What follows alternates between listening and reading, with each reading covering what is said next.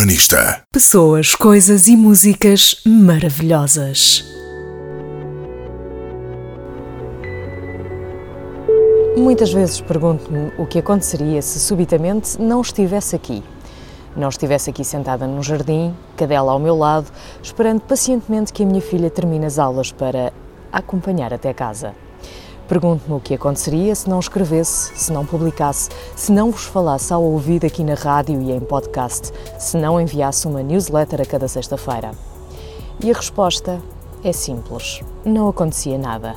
Não aconteceria nada, porque não só somos facilmente substituíveis, como a voracidade dos tempos modernos faz com que tenhamos ao nosso dispor tanta informação, tanto conteúdo, que nem sempre percebemos o que recebemos e quem o produziu. É a maravilha dos tempos modernos ter o mundo na palma da mão e não sermos capazes de nos ausentarmos desse mundo. Por isso me pergunto tantas vezes: e se amanhã desaparecesse, será que alguém iria reparar? Provavelmente não. Ainda assim continuo, porque também neste mundo voraz, fácil e rápido, por sermos capazes de tocar milhares ao mesmo tempo, acabamos apenas por tocar um ou dois de cada vez. E são esses que fazem a diferença, porque são esses que realmente reparam em nós. É sempre para esses que escrevo e falo, com o seu rosto em mente sempre que enfrento o microfone. Mas porque há sempre um mas, há vezes em que precisamos mesmo de parar. Chama-se abrandar, respirar para recomeçar. Há quase um mês fiz uma dessas pausas e ausentei-me durante dois dias, depois de um agosto inteiro fora das redes. Neste caso, nestes dois dias, afastei-me mesmo de tudo. Juntei-me a pessoas que não conhecia e limitei-me a existir, sem rótulos ou categorias, sem o peso de usar a máquina para fotografar ou o microfone para gravar. E recomendo. Estas coisas dos retiros parecem moda, mas não são. Existem há muitos anos e só se tornaram mais urgentes agora, nesta tal voracidade de que vos falo.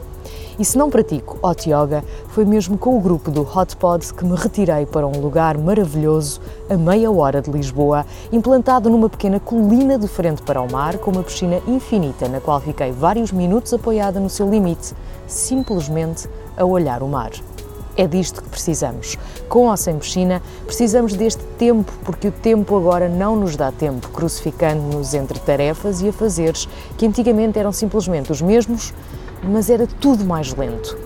Queremos fazer mais porque a tecnologia nos permite adicionar sempre mais uma tarefa. Mas e quando o corpo e a mente fizer shutdown? Depois, como vai ser? Ontem celebrou-se o Dia da Saúde Mental e o que sinto, o que vejo, é uma degradação muito rápida da nossa saúde a vários níveis, incluindo da nossa capacidade para pensar. E isso dá que pensar. Experimentem um retiro, qualquer, talvez um destes, dois dias, um fim de semana, para reequacionarem muitas coisas. Sem pressão, porque ninguém vos obriga a nada. Simplesmente vos dão aquilo que tanto nos falta: o tempo. O próximo retiro está para breve. Fiquem atentos ao Hotpot Yoga. Urbanista. Pessoas, coisas e músicas maravilhosas.